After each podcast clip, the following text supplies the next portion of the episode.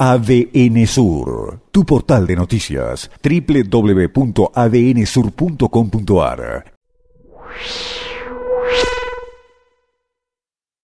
Vengo preguntándome y le pregunto a algunos amigos analistas si Chubut está en riesgo de ser un estado fallido. Claro, es una expresión un poco grandilocuente que nació en los años 90, aplicable a estados que habían atravesado situaciones, países fundamentalmente que habían atravesado situaciones de catástrofes o de guerra civil que terminan en un desmembramiento. Y esa calificación después dio pie incluso a países desarrollados, a grandes potencias encabezadas por Estados Unidos, para intervenirlos, para aprovechar recursos naturales. Quizás la figura del Estado fallido es demasiado grande, grandilocuente, demasiado grave. No quiero caer en exageraciones. Pero me lo pregunto honestamente. Al mismo tiempo me respondo y me responden, bueno, todavía hay servicios del Estado que funcionan mal, con dificultades, gracias a la vocación de los agentes. Si pensamos en el caso de la salud pública, por ejemplo, eh, los hospitales hoy funcionan y son la primera línea de batalla frente a esta pandemia eh, mundial. Eh, tenemos un sistema educativo paralizado prácticamente desde el año pasado, eh, tenemos otros indicadores de que ese Estado eh, va dejando de prestar los servicios esenciales. Es quizás exagerado decir hoy la provincia está en riesgo de transformarse en un Estado fallido, pero eh, no creo que sea exagerada la pregunta, al menos. ¿Por qué?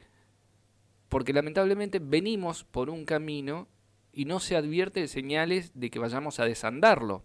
Es decir, todas las señales indican que seguimos transitando y profundizando en ese mismo camino.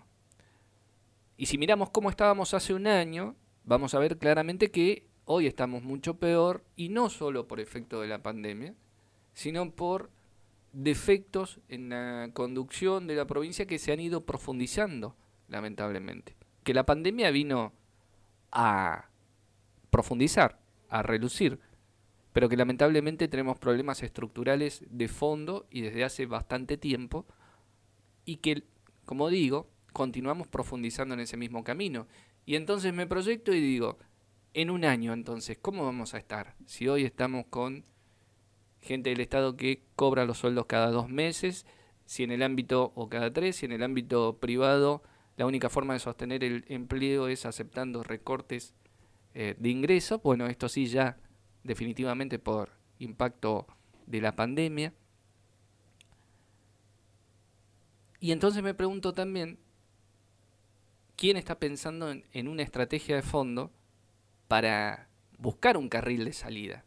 Porque esto es como ir por una autopista, no tenemos autopistas aquí en la región, pero viste cuando vas por una autopista que te pasaste de un lugar y buscas la salida, a ver cómo hago, porque si no tenés que seguir derecho porque te vienen apurando de atrás. No encontramos ese camino de salida, por este camino en el que seguimos yendo hacia por lo menos un colapso, como indican claramente los números de la economía provincial. Me pregunto, y les pregunto, ¿quién está pensando estrategias para encontrar un camino diferente para pisar el freno, para empezar a construir una salida. Que no será sencilla, que no será de la noche a la mañana, pero por lo menos hay que empezar a pensarla, a construirla. No es un plan, como te dicen en el gobierno cada vez que les preguntas, y bueno, estamos renegociando la deuda. Sí, eso tiene que ver con la cirugía de urgencia, hay que parar la hemorragia para que el paciente al menos deje de perder sangre. Pero después, ¿qué más? Y espero que esa renegociación sea un poco más rápida y eficiente, pues seguimos pagando intereses todavía. ¿Cuál es la salida? ¿Quién piensa la salida? Y cuesta encontrar un indicador que te dé una expectativa favorable. Escuchaba un amigo días atrás que decía, a propósito de la pandemia, de todos los cambios que se están dando en el mundo, que este tipo de situaciones ha generado a lo largo de la historia cambios muy profundos. Decía este amigo, eh, en el viejo mundo, en el continente europeo, la peste negra fue el marco por el cual posteriormente se superó el régimen feudal. Bueno, por ahí podemos encontrar algún elemento positivo para que el cambio global quizás nos traiga de la mano a manera de un salvavidas hacia arriba. Y leía una frase días atrás y con esto concluyo, porque lamentablemente no voy a encontrar respuestas, no más que algunas preguntas.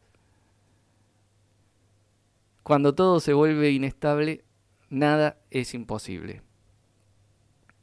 Y lo único que puedo decir es, ojalá, ojalá que así sea. ADN Sur, tu portal de noticias, www.adnsur.com.ar